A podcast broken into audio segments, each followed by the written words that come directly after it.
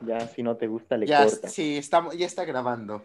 Nada más que tendría que como recapitular por si de, de qué estamos hablando. Bueno, vamos a saludar a, a nuestras y nuestros podcast escuchas.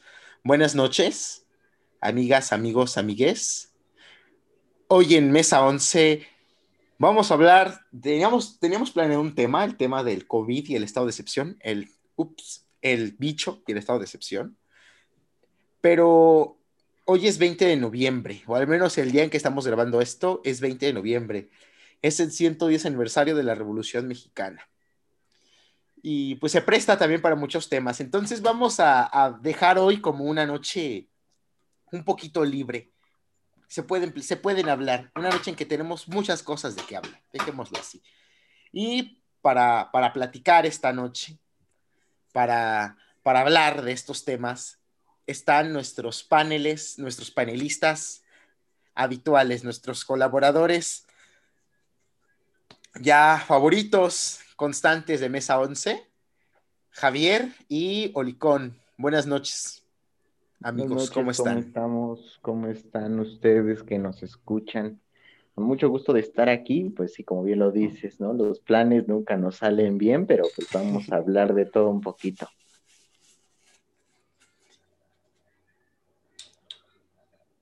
Buenas noches, tardes, mañanas, el, el tiempo en que se escuchen este podcast. 20 de noviembre, Madero, Villa, los caudillos de la revolución, los que salvaron al país y que inició una etapa de, de progreso, de, de innovación tecnológica. Bueno, aunque eso fue en, en los años 30, ¿no? Luego, luego, algunos lo adjudican. Ah, nunca iniciamos viendo un plan, pero yo creo que eso es lo bonito, ¿no? Que se va entramando poco a poco. Tampoco es como que seamos muy cuadrados y queramos que queda como un cubito todo perfecto. Tampoco somos Leo Zuckerman ¿no? la hora de opinar. Es hora de opinar, ¿no? Porque nos suena Son, son las, bueno, son las casi ya las 11 de la noche, pero es la hora de hablar.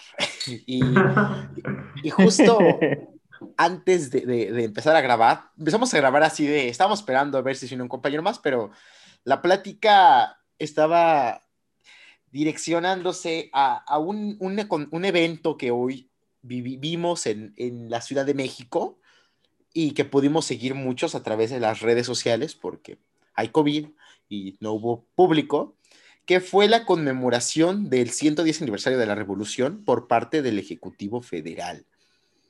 ¿Ustedes lo vieron? Le pregunto a, a los podcast, las y los podcast escuchas. Mis compañeros me dijeron que no, que ellos no lo vieron. Yo sí, yo sí lo vi. Y justo estábamos platicando, le estaba platicando sobre, sobre pues de qué trató, ¿no?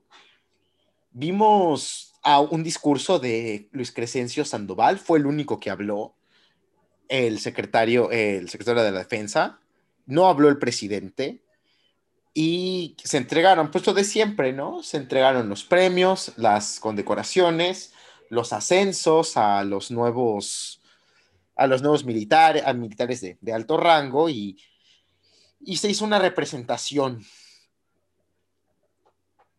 Y justo el discurso de Crescencio Sandoval iba en, hablaba pues de, del poder que tienen los militares al decir somos una institución fuerte que puede operar la seguridad al interior, que puede cuidar al país al exterior, que puede hacerse cargo de las emergencias de este, ¿cómo se dice? Pues las, las emergencias ambientales, las contingencias, todo esto, el plan de N3, los desastres naturales, gracias, gracias. Y, y, podemos construir un aeropuerto, básicamente, ¿no? Así. Y fue una reiteración del, estamos con el presidente, todo nuestro apoyo está con usted, nos, nos complace formar parte de esta transformación, no lo vamos a traicionar, este un ejército, este un ejército tiene 100 años de tradición de, de cuidar al pueblo, de, fíjense lo gracioso que suena, de, de respetar a los gobiernos, de no ser un, básicamente fue un, no les vamos a dar un golpe de Estado. Bueno, ¿y cuál es tu perspectiva de eso? Ya nos comentabas. Sí, por, bueno, antes, por ejemplo, tú, tú, tú nos comentabas que, que lo ves natural, que el, el el ejército está muy contento con el presidente.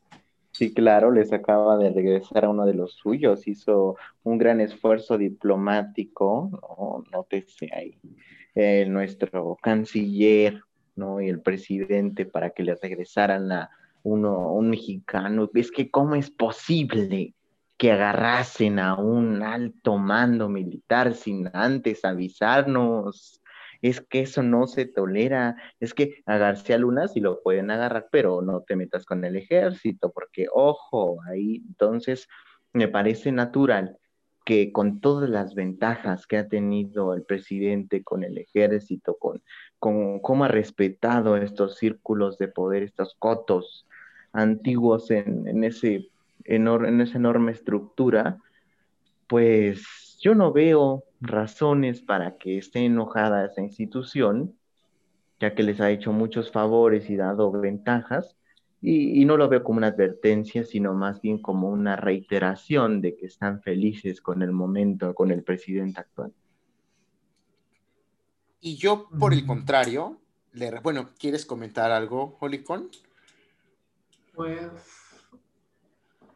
mira, yo estoy un poco más apegado al comentario de Javier, porque en esta administración se le han dado muchas facultades al ejército y a la marina. O sea, estamos hablando que se le dio la facultad de poder realizar infraestructura, o bueno, obras públicas, que ya desde el 2006 ya tenían el control de la fuerza, digo, de la seguridad pública. Y pues hace poco pues intentaron, no sé si ya se logró que la Marina tuviera control de las aduanas costeras. El ejército, o bueno, esta parte castrense del Estado mexicano está contento. No, yo no creo que, que quieran darle un golpe de Estado a Andrés Manuel López Obrador. El detalle es, o en mi opinión, es a futuro, porque se ha fortalecido un Estado, un ejército, una fuerza castrense de lo que antes era en el 2006. Yo no, a mí el único temor es quién seguirá después de Andrés Manuel. Porque si llega una persona mucho, bueno, una persona que quisiera utilizar sus armadas a su antojo, lo haría. O alguien a quien enviaron para salvar a uno de los grandes, ¿no? Alguien Bueno. que negoció todo el asunto de salvación, pero bueno. An- antes de Mira, continuar, déjenme, le platico a nuestros podcast escuchas que no, que no escucharon antes que, cuál es mi, mi opinión respecto a, a esto que vimos hoy de, del 20 de noviembre y que difiere totalmente con lo que comenta Javier y coincido con algunos puntos de lo que menciona Olicón. Y esto es que a mí, a mí personalmente, y esto sí lo, lo quiero aclarar, es algo muy personal, es una, una corazonada de alguna manera. Fue como de un presagio, una, una muerte anunciada. Algo tan reiterativo de no te vamos a traicionar, todo está bien, cuando en realidad hay algo detrás, no, vaya, yo personalmente, yo lo sentí así, yo lo leía, yo lo vi así, una, una postura del ejército del, ¿por qué reiterarlo tanto? ¿Por qué decirlo tanto? Y, claro, coincido con lo que dice Olicón y se los decía hace un momento. No solo desde esta administración, desde pasadas y en esta aún más, se le ha dado muchísimo poder al ejército. Se les es- eh, son prácticamente quienes operan al gobierno en muchas funciones que antes no tenían. Y esto le ha traído problemas al presidente, incluso con miembros de su gabinete. Le entregó al ejército, los- el ejército, hagamos un repaso de qué controla el ejército hoy en día en México. Controla puertos y aduanas, 2020. controla la seguridad pública, 2006. Lo sacaron en 2006, pero en 2000, fue en este sexenio, no recuerdo el año exactamente, que se No le da un marco legal ya. En el de Peña, porque creo que con la ley de seguridad. Se intentó, pero no pasó la ley de seguridad. Sí, no, fue en el 19. Fue en, este, fue en el 19, fue en este sexenio. Se encargan, obviamente cumplen, bueno, siguen bueno, cumpliendo su ojo, misión de la ahí hay una- nacional. Sí, hay, hay una acotación bueno, en esto, ¿no? independiente. De regresar en, en 2023 a los cuarteles. A menos que, claro, se reforme en algún momento. Ah, Lo importante es que pero está. la aportación es lo importante. Sí, eh, hay que, bueno, hay que acotar eso, pero siendo honestos, ah, y, y quienes nos escuchan desde Guanajuato no me dejarán mentir, pues no se ve muy, muy probable que para 2023 el problema de seguridad esté resuelto y sea seguro regresar al ejército a las calles. Eso hay que, hay que acotarlo también, siendo realistas. Pero bueno, controlan obras públicas, como lo mencionaba Olicón. Los proyectos insignia de este, de este gobierno están controlados por el ejército.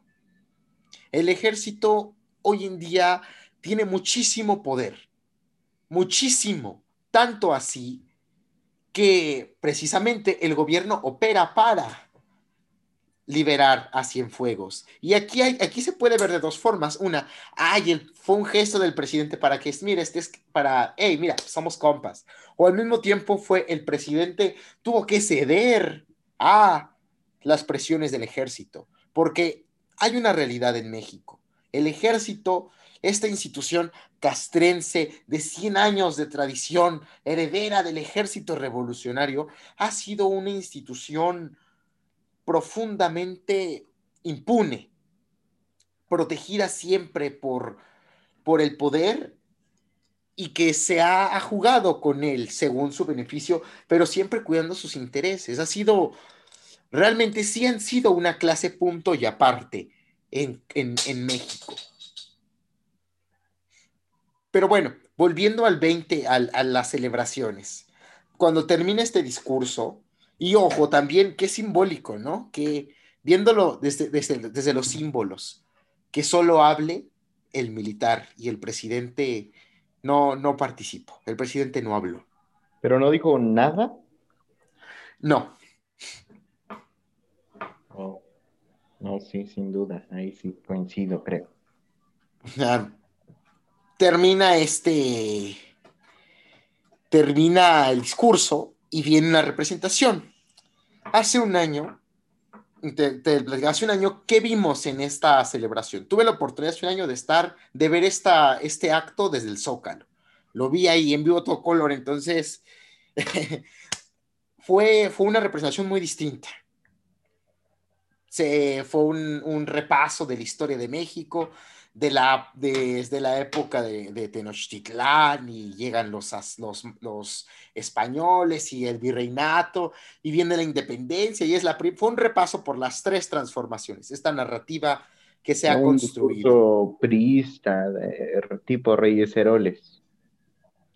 Sí, sí, claro, y fue, y más que tipo Reyes Heroles, al final fue obradorista en el sentido de las tres transformaciones pasadas y hoy la cuarta transformación. Y, pero cuando vimos el acto de la revolución en concreto, pues se nos contó todo. Fue de, ay, llegó este y hubo pleitos internos y al final se logró una constitución y, y, y la constitución quedó muy bonita y luego por este Lázaro Cárdenas expropia el petróleo, inicia el reparto, bueno, no, no lo inicia, pero lo intensifica el reparto agrario y se logra, es, se empiezan a lograr las, las propuestas de la revolución y todo esto. En el acto de hoy, hoy vimos dos figuras que fueron narradas y que Sandoval, y eso me pareció muy significativo, dos figuras a las que este Sandoval, Luis Crescencio Sandoval se dirigió en su discurso. De, de, decía alguien, yo, yo, yo confío en las personas, o yo me fijo en las personas, por quiénes son sus presidentes. Bueno, Daniel, la presidenta de una colaboradora de Mesa 11, decía eso. Yo, yo así como que, no juzgo, digamos, estoy parafraseando las palabras, a una persona por quiénes son sus presidentes favoritos. Yo, yo, lo, yo, yo lo diría por quiénes son sus héroes de la revolución ¿quiénes son los que más, con los que más empatiza, o simpatiza, mejor dicho? La mayoría de la gente popular, pues te va a decir, no, pues Pancho Villa o Emiliano Zapata son los más, los más bonitos. Pero Luis Crescencio Sandoval en su discurso se refiere únicamente a dos, a Madero y a Carranza. Está raro. ¿Qué tienen en común estos personajes? Pues que son los demócratas, ¿no? Son los, bueno, hay muchas, demócrata entre muchas comillas a Carranza, pero son los civiles. Y ambos mueren traicionados. No, Carranza no era civil del todo, ¿eh? No, no, por eso dije, pero relativamente, o sea, era comparado con Obregón, que fue quien estuvo a su lado. Sí, por supuesto. Y, y el acto de hoy no fue un repaso por las tres transformaciones anteriores, ni siquiera un repaso por toda la revolución. Se limitó al primer año. Solamente hoy nos contaron la historia de Madero. ¿Y así culminó con su asesinato? No, culminó con la entrada triunfal de Madero a la Ciudad de México. Ah, sí, nada más. Sin contar el... El del fatídico desenlace. sí, del ejército. Sí. De ese ejército que es fiel, ¿eh? que es, lo recalcó y lo, dijo este Sandoval en su discurso de, ah, es que ese otro ejército, ese ejército se disolvió. Ah. Así ese ejército se disolvió. Incluso mencionó un, pues plan en el ¿eh? cual nació. Sí, y tiene, tiene razón.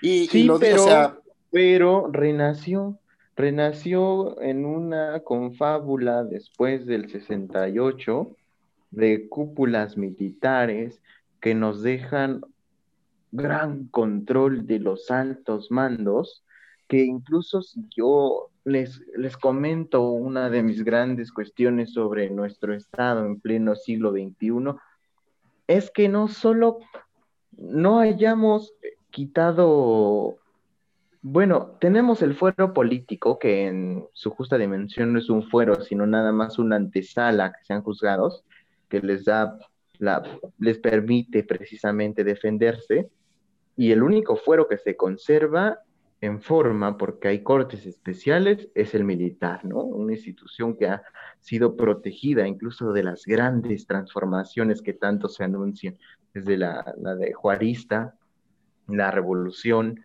un grupo privilegiado que se ha mantenido erguido y distinguido de la sociedad porque es vital según eh, los intereses que le defienden. Y, este, esta confábula que hay en los altos mandos nos deja una estructura como la que estamos viendo, que aparte de que es dispareja, decían, por ejemplo, que si repartiésemos efectivos a los generales mexicanos, pues les tocaría como de a 10 a cada uno, porque tenemos muchísimos altos mandos, más que en, bueno, no, no, no, no me atrevo a comparar que somos más en todo el mundo, pero sí uno de los países con más altos mandos. Y también los grandes privilegios de que gozan fácticamente los militares. Las instituciones no los tocan, los poderes que les rigen son de su misma calaña, es decir, el secretario de la defensa no es un civil, su único jefe en forma, me atrevería a decir, es el presidente de la República, aunque tiene muchos límites para tocarlos. Ya vimos a Andrés Manuel y cómo tuvo que retratarse. Lo que yo veo es que el presidente pasó de decir su punto de vista, es decir, expresarse, él, él, Andrés Manuel, el ciudadano, eh, el día en que detienen al Cienfuegos, al general Cienfuegos, exsecretario de la Defensa, diciendo, qué bueno que agarraron, es un delincuente neoliberal, y el siguiente día se rompe con una discursiva de, no, es que el derecho a la presunción de inocencia, yo voy a ser el único que informa, y pues vamos a hacer lo que se tenga que hacer para defenderlo, porque es un mexicano y el derecho le protege, etcétera, etcétera. Que ojo, también hay que ser, o bueno, yo al menos postulo que, que bueno que lo trajeron de regreso. Independiente, ¿Ah, que sí? es peligrosísimo, claro, es peligrosísimo que un secretario de la defensa esté preso en Estados Unidos por simple seguridad nacional, exsecretario, Exsecretario. pero con información poderosísima. Bueno, imagínate, yo es- creo que las es instituciones peligrosísimo. estadounidenses están tan metidas en la seguridad y en la vida política mexicana que no necesitan la información de, bueno, Mm, yo creo bien, que, yo pero- creo que hay, pero, hay información que ejemplo, incluso sí se les ocultar. Tenemos casos en los cuales el- las fuerzas estadounidenses civiles o, o de algún tipo de agencia se entrometen en, nuestra, en nuestro estado, se meten, agarran gente, se la llevan, espían, tienen conexiones. Bueno, están informados. El embajador Landó estaba mejor informado que el presidente sobre la detención, la investigación a Cienfuegos. Lo de Ovidio, muchas de las teorías apuntan a que fueron los estadounidenses. O sea, así de infiltrados estamos, el plan Mérida, las intervenciones militares que no han acabado en facto. O sea, y, y lo Pero- peor todo Pero estás es- de acuerdo. yo en que- rescataría en ese punto de la discursiva de la soberanía y qué tal y que nos están violando, sí, por supuesto que se los paso y no, no, no lo discuto. Lo que no aceptó es que ni siquiera se haya trasladado al general como preso, es decir, privado de la libertad, sino que se le fue, ni siquiera en arraigo domiciliario, se le dejó libre en todo su esplendor. Y aunque el secretario de, digo, la secretaria de Seguridad no, perdón. No, no, bueno, dénmela por buenas si es la secretaria o el secretario. No, el secretario de la defensa. sí, Secretaria. Ah, de la, No, de la defensa. Secretario de la Sandoval es de la defensa. Sí, Sandoval Sí. tiene por ley la, bueno, la, la disposición de promover una investigación por traición a las Fuerzas Armadas contra el exsecretario Cienfuegos. No lo ha hecho. Ya pisó suelo mexicano y puede en cualquier momento ordenar una investigación para el general por contacto con el narcotráfico, dado que ya hay suficientes, nada más con la detención en Estados Unidos ya hay suficiente sospecha o especulación para pensar que pudo estar involucrado o respetando su derecho a la presunción de inocencia y no lo ha hecho. ¿Por qué? Porque tiene un montón de complicidades, porque tiene pues privilegios en este país, por lo cual me estoy muy disgustado con su, con su retorno.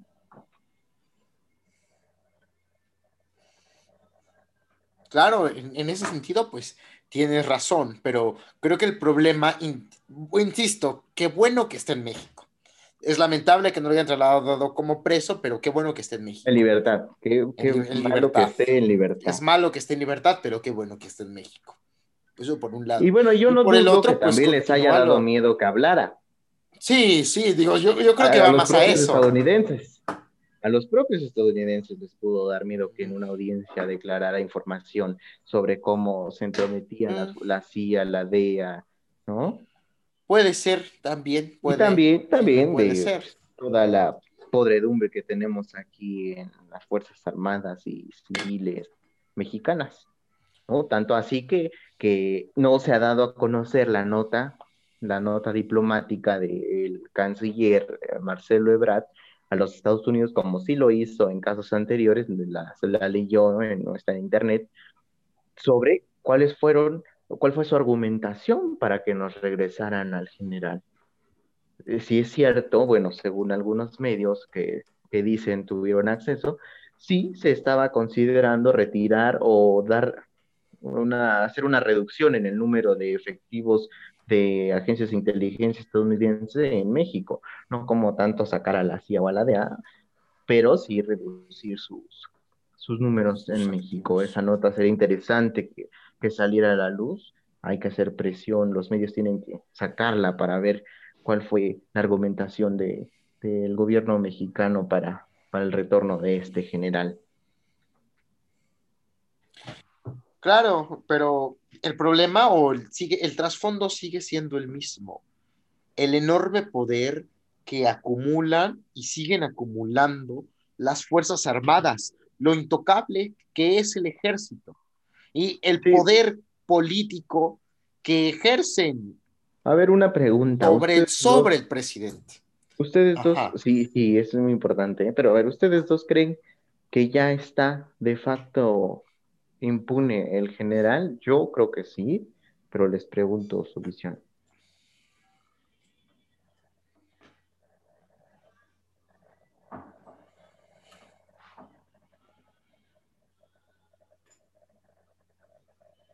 Yo creo que con la retórica de hoy fue más te vale que no te metas con nosotros. Sí, fue en el discurso básicamente, no te metas con nosotros, no nos metemos contigo. Eso te da la respuesta. ¿Y tú, Olicón?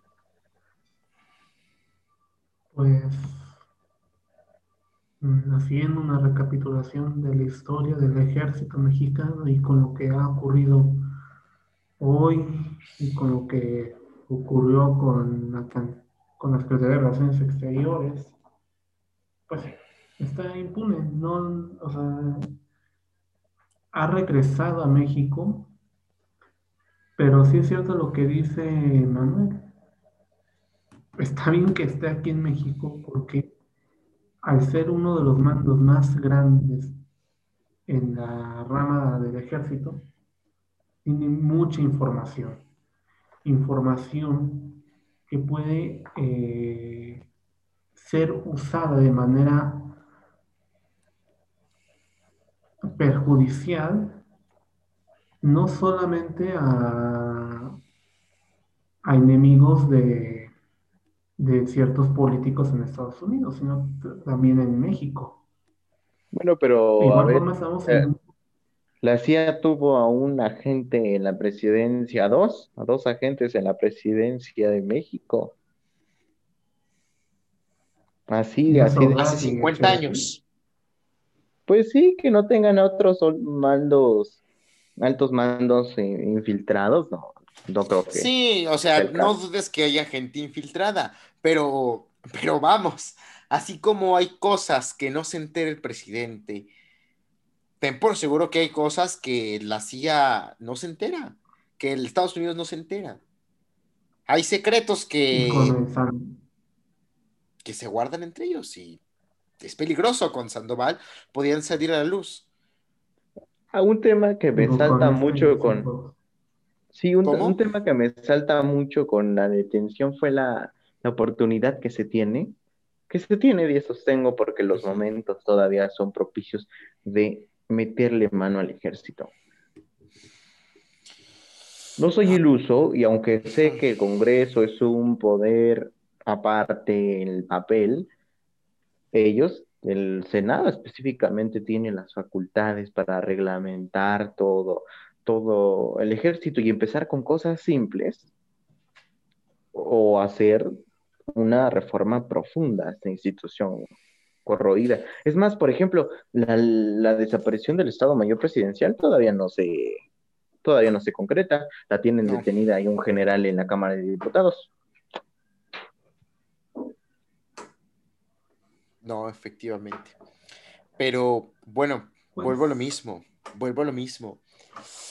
Eh, es, es utópico pensar el momento, pues el más, yo más que diría el momento propicio, es ahora o nunca. Se debe de hacer, no obstante, no se va a hacer, porque no hay intención del Ejecutivo. Todo lo contrario, lo que, lo que comentábamos hace un momento.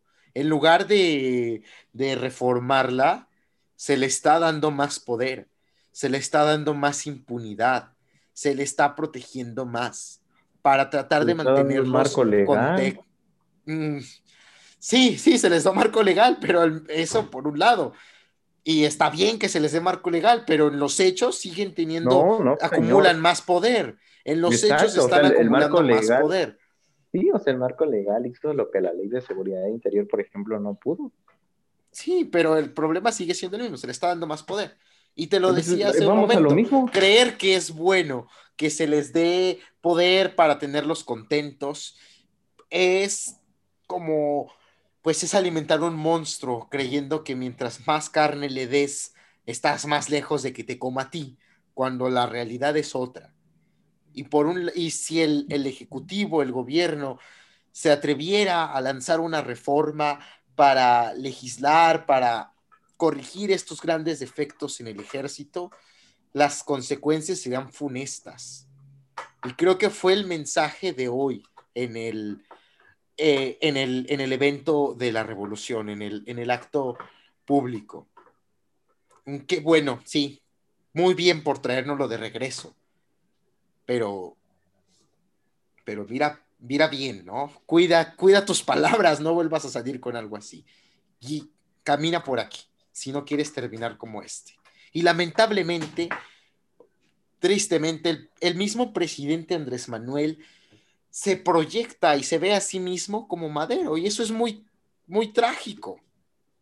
Muy trágico, es algo que, que da miedo, da miedo y deseo con por ahora no. Y sí, a lo mejor bueno, voy a tocar el terreno de las especulaciones, pero si en algún momento la situación llega a cierto grado en el que se considere una emergencia nacional, como el que era el tema de hoy, de el COVID y la excepción, se llegara a una emergencia nacional y se considerara en una junta que no, mira, el presidente Eh, ya no, no eh, tiene la capacidad. Ese es el problema. Como siempre lo he dicho, fomentar pequeños actos de odio y violencia y deshumanización, pues va a llevar a algo más grande. Luego entonces me parece alarmante que hay entidades en las que se ejerce coerción tal que se priva de los derechos a sus ciudadanos, como Chihuahua, como Jalisco. No, no puede ser que se, que se vean hoy en siglo XXI estas actitudes represivas de las fuerzas eh, policíacas o Policíacas, bueno, no, pero no vamos, vamos pero, a... pero pues ahí está pero sembrando sí, su terreno. No, eso es una, eso es una excepción dentro de la norma. Vamos a, vamos a ir más profundo. Para ser honesto, no leí a Gambe, no leí el, la lectura, pero sí le di un, un repasillo después, ya con, ya, des, ya y con la clase. Así que no me voy a aventurar a usar estos conceptos, pero realmente en la historia de México, estaba, estaba haciendo un ejercicio, voy a empezar por ahí, estaba, estaba escuchando música de música mexicana, corridos hoy de la revolución, y pues bueno, también se entiende que son de la época de la revolución, pero me, me, me pregunté, ¿cuántos corridos empiezan con y lo mató el gobierno? ¿Empiezan con? Empie o en su, o, perdón, empiezan, o en algún momento de la letra dicen, lo mató el gobierno, lo agarró el gobierno. Y es la historia del, del héroe, del el héroe, el héroe, entendamos a quién, sobre quién es el corrido, y el ejército, el, el, el gobierno, pintado así, el gobierno, contra él, y lo matan. Y hay de todo, ¿no? Están desde los caudillos, desde los narcos, los, los ya más recientes los narcocorridos, hasta personas que son asesinadas por el políticos. En general, el tema aquí es la, la normalización del estado de excepción, donde el ejército ha hecho una enorme excepción sobre el estado de derecho y ha asesinado, impone una ley, más allá de, de esto del COVID, hace una excepción por la incapacidad del, del Estado de Derecho de, de, existir, de hacer, de aplicarse. Y no, no, no vamos a, no, no, no me voy a meter con, con Chihuahua y con Jalisco. Voy a, vamos, hay que hablar de, de Guerrero. No sé cómo se viva eso en, en, las poblaciones alejadas de Oaxaca, a lo mejor tú sabes más de eso que yo, pero, pero podemos hablar también de Michoacán.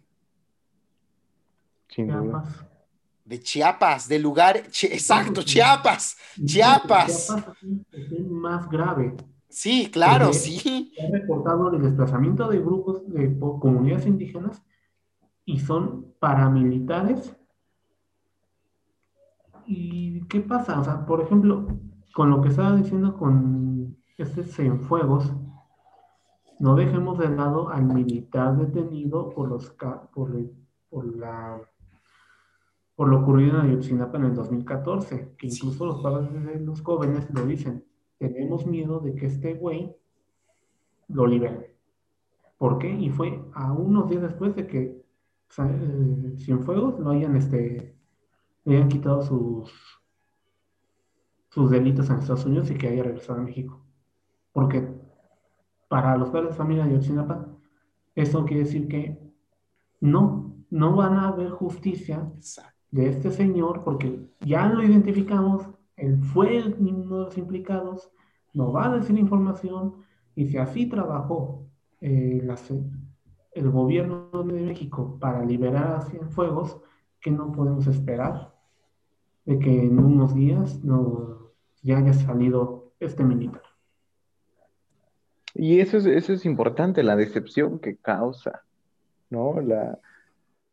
Miren, en este debate que hubo en la transición de, de Peña Nieto a el presidente Andrés Manuel, mucho se especuló sobre este pacto de impunidad que bien podía ser abatido con los recientes, si le podemos decir, arrestos o descubrimientos. Órdenes de aprehensión. Serio, pues ni eso, ¿no? Porque Lozoya, por ejemplo, no está llevando la gran pena.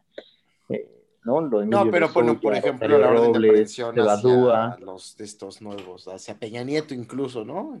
Videgaray, sí. Videgaray. Pero es una, hay una investigación que no está completa, o sea, que, que está fallando, la fiscalía es deficiente, es muy lenta, es tardada en el proceso, los jueces tienen complicidades, les da miedo acatarlas. La, o bueno, dar las órdenes de aprehensión o incluso de investigación, ¿no? Hay toda una colusión de nuestro sistema pues judicial y de las instituciones que deberían procurar la justicia que, que sí causan una gran decepción. Cuando ya tienen a este militar, un alto mando, eh, que, que, pues era secreto a voces su protección a los militares en el caso Ayotzinapa, eh, que intentó vender el campo militar número uno, que misteriosamente se suicidó uno de los eh, tenientes o comandantes, no me acuerdo qué era, que, denunció esta venta. Eh, pues muchos casos hay sospechosos, todo lo que salió en su, en su, en su caso de, del padrino, ¿no? Sus colusiones, sus contactos.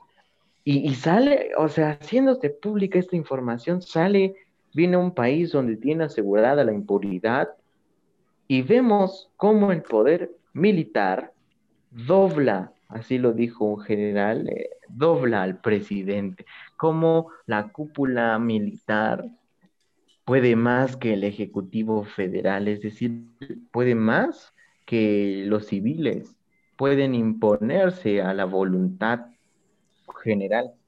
Claro, y, y esto que mencionas del pacto de impunidad, incluso ¿qué te dice? Arresta, métete con el civil que quieras, métete con, con el expresidente si quieres. Pero a, un militar no lo toques. ¿Cómo, Licon? Perdón, no te escuché. O sea, échate a cualquiera, pero menos a nosotros, porque nosotros ya sabes a lo que te vas, lo que te podemos hacer. Claro, claro, y vuelvo a lo mismo. O sea, el ni siquiera pensemos, volviendo a lo de la, excepción, ni siquiera pensemos en Chihuahua o en Jalisco con, las, con, esta, con esta forma de enfrentar el COVID. Pensemos en un país donde el Estado de Derecho no puede ser aplicado, donde el Estado no, no llega, donde es el ejército quien ya de facto controla muchas zonas. Y esto pasaba en una relativa normalidad. Ahora agrégale un clima de pandemia, una crisis económica, desastres ambientales, agrégale el 2020 y lo que viene, y sí puedes tener, y esto sigue siendo muy fatalista, pero es una ficción necesaria. Una ficción necesaria. Un país desestabilizado donde los militares, con todo el poder que han logrado ya acaparar, digan, el presidente no está haciendo bien su trabajo, entonces, órale, tomamos el control. Y sería ciertamente, incluso creo que esto hace que revaloremos, al menos yo, que yo revalore nuevo orden. Y que tú preguntabas, ¿realmente es un nuevo orden? ¿Realmente los militares, sería nuevo que los militares controlaran las cosas? En la Ciudad de México sí. Pues sí. En el resto del país, para nada. esa es la normalidad. Es la normalidad en la pasada normalidad. Hay que ver qué espacio, qué, qué lugar pueden tener el, los militares con el poder que tienen en un estado de crisis como el que aparentemente se, se nos viene encima. Sí, pues yo te digo, nada más es la, la, la, hacer público lo que ya es notorio, es exagerar el panorama que ya tenemos desde hace no años, sino décadas. Es eso nada más. Y yo me sostengo en esta conclusión y la fortalezco aún más con todo lo que venimos a descubrir de esta, de esta cúpula. Es significativo, decía el general Gallardo, que cuando el presidente electo, actual presidente Andrés Manuel López Obrador, eh, pues acaba de, de, ser electo por una votación inmensa, no es él el que llama a las Fuerzas Armadas, a los entonces secretarios de Marina y de la Defensa, sino son ellos los que lo convocan a él para discutir, para darle sus sugerencias de generales a sucederles. Sea, es, muy significativo y es más significativo aún que los actuales generales, aunque se sospecha o eso no puede más que especularse que no eran de las listas que le proponían, siguen siendo de la cúpula de, estos mandos castrenses, ¿no? Que, pues, siguen en el mismo sentido. Y es, muy significativo, o sea, que no sea él el que los llama, sino es el ejército, o vamos a llamar las Fuerzas Armadas, porque son ambos quienes lo convocan a él. Sí, sí, claro. Es, es, como, es como la reina llamando al primer ministro, decirle, este, por favor, forma un gobierno en mi nombre, ¿no? Ya fuiste electo, ahora le vente conmigo para que yo te dé mis indicaciones. A propósito, ¿no hay alguna serie que, le, que te gustaría recomendarle a nuestras podcast escuchas, nuestras, nuestros podcast escuchas?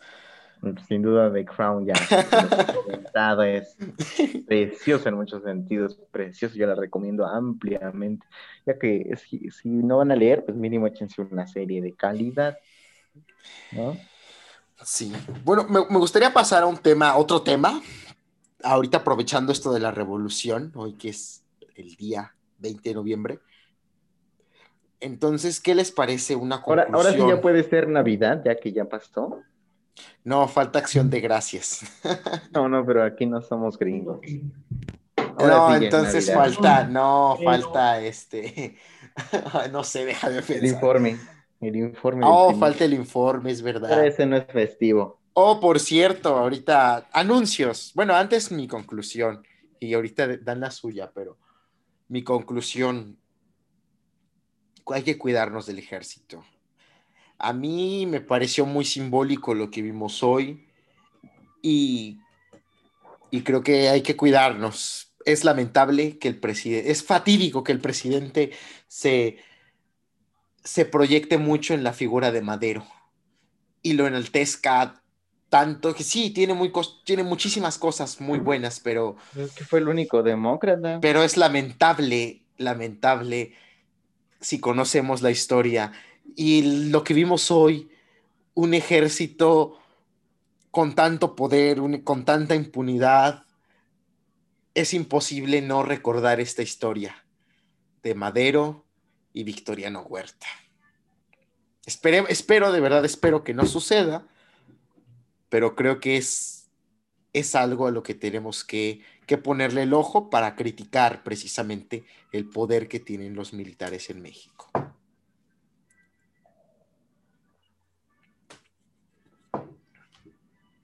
escucho sus, conclusiones sobre este, este tema. Pues el Estado mexicano es el ejército en su, ya prácticamente su. No hay, se está enriqueciendo más. el ejército está adquiriendo todas las, está adquiriendo las funciones de diversas partes del Estado mexicano. No me sorprendería que en algún punto ya se haga cargo de temas de educación, de temas de medio ambiente, de temas de cultura.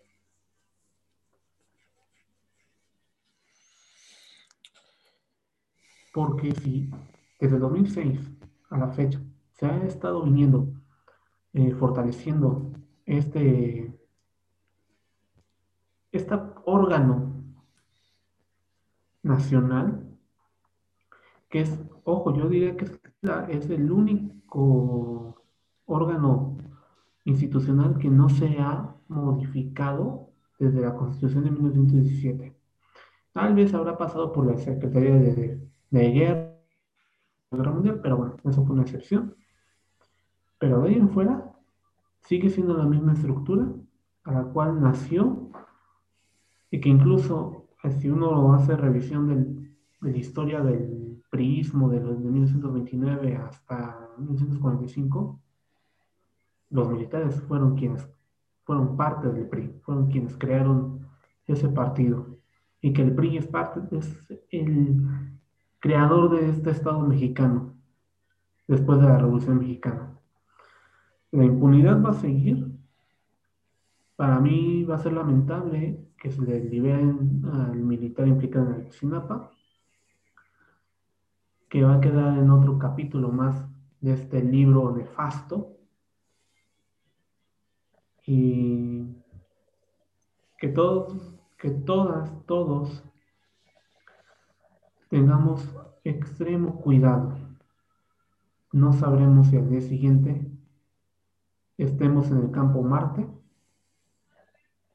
vivos o muertos. es algo pesimista, pero es una posible realidad. Las dictaduras militares a los primeros que matan a esa gente como nosotros. Sí, qué, bueno que tú ya corriste, ¿no? no, es cierto, estamos transmitiendo desde la Ciudad de México. yo, yo diferiría en ese, en ese sentido en que no ha, no ha evolucionado, no se ha modificado. Eh, eh, en, en facto sí, pero en forma no.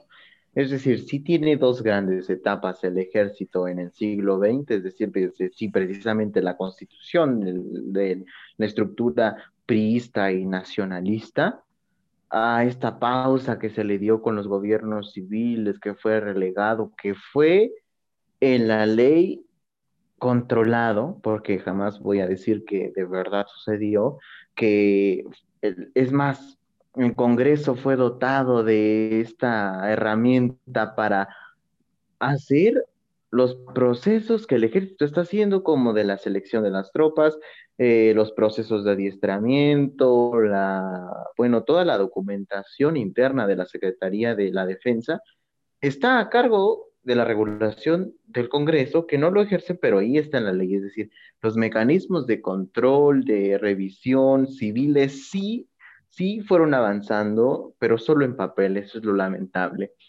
Y, en una segunda etapa, después de que se les relega con la salida de los militares del Partido de la Revolución Mexicana, eh, también viene una segunda crisis en la cual se vuelve a consolidar aún más fuerte su poder, es decir, más fuerte que este periodo, al igual que como lo fue pues, en la revolución. Eh, porque se, se, vuelve a formar esta cúpula, los intereses crecen, el Estado Mayor Presidencial ya tiene un gran efecto y pues llegamos hasta una época en que no les es difícil asumir las funciones de seguridad, aunque sea inconstitucionalmente, como con la usurpación de Felipe Calderón. Entonces, sí ha tenido una evolución, eh, pero sí, su, su, forma, su forma ha sido siempre este poder fáctico ahí indiscutible que concentra muchos privilegios que aunque hay los mecanismos no se utilizan porque su gran poder les pesa a, a los civiles o militares que quieran atreverse, que quieran osar, incluso a un gobierno extranjero que ose detenerles. Entonces sí, ahí concluiría.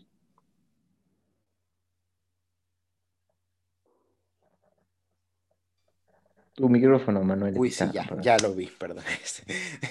Cuidémonos de los militares.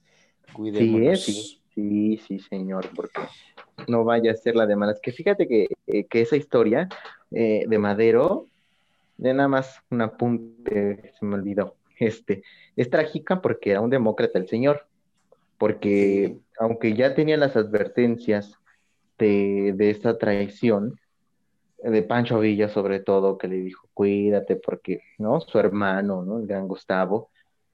Él, aunque confiaba más en el general Felipe Ángeles para darle, eh, para darle el control de las fuerzas, por una línea de mando que él respetaba en la ley, se las dio a Huerta, aún sabiendo, aún teniendo advertencias sobre este personaje, pero por respetar la ley, no se los dio a un hombre de su confianza y se los entregó a Huerta y bueno, ya todos conocemos el destino trágico de, de este gran demócrata.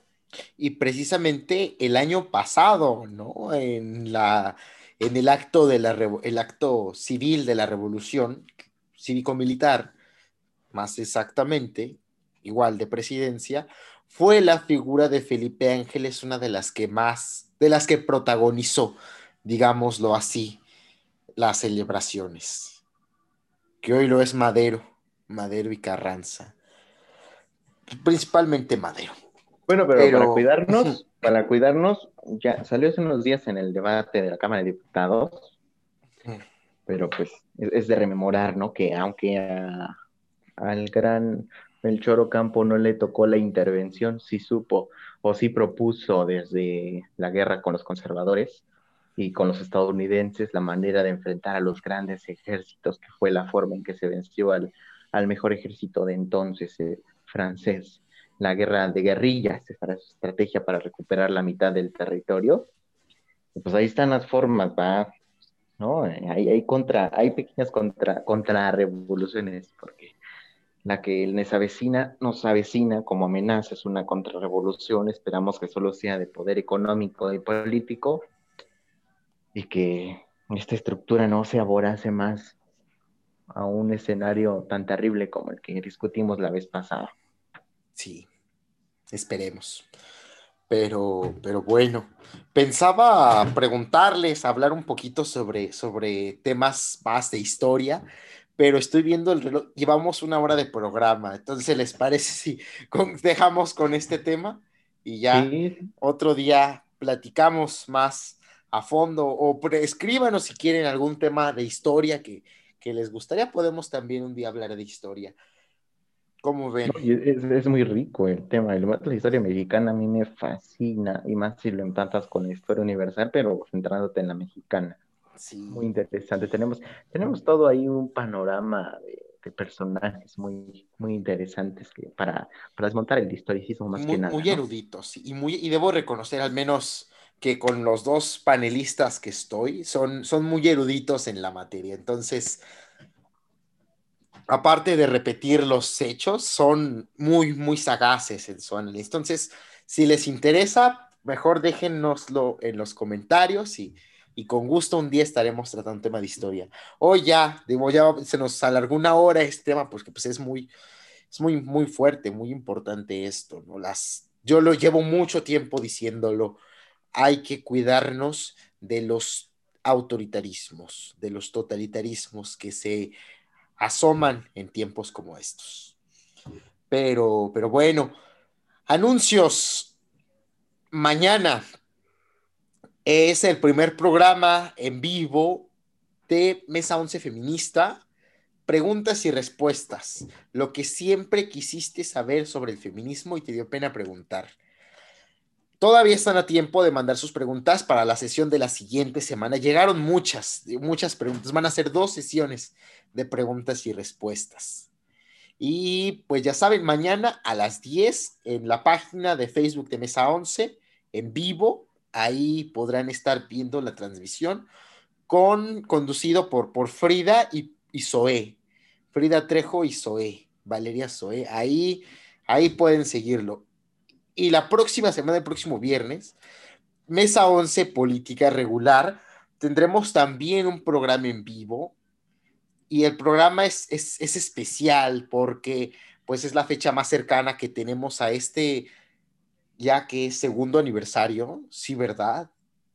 Sí. Sí, y ya. Ya, segundo año de gobierno de Andrés Manuel. ¿Cómo va esta cuarta, cuarta transformación? ¿Es una cuarta transformación? Para empezar. Sí, buena pregunta, pero la ya estaremos, sí ya estaremos hablando y será en vivo también.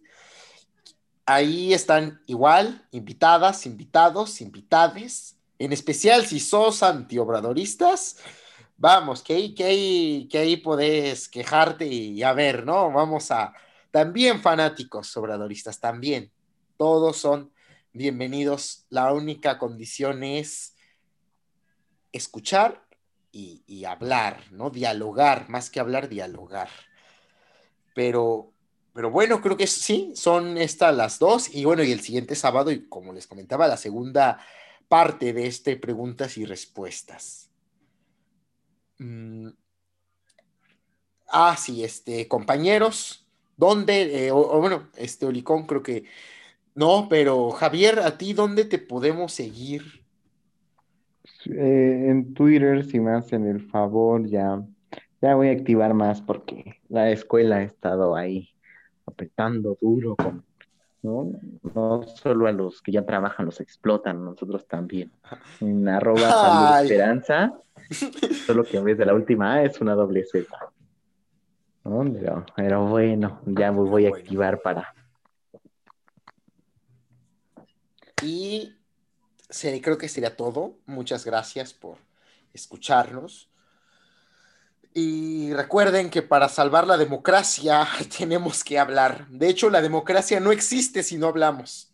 Es, es, una, es un requisito para que haya democracia. Disentir y hablar. Disentir y hablar. Pero más que disentir, hablar.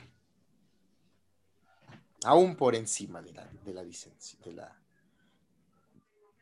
bueno, muy ahora sí, muchas gracias y nos vemos hasta la próxima.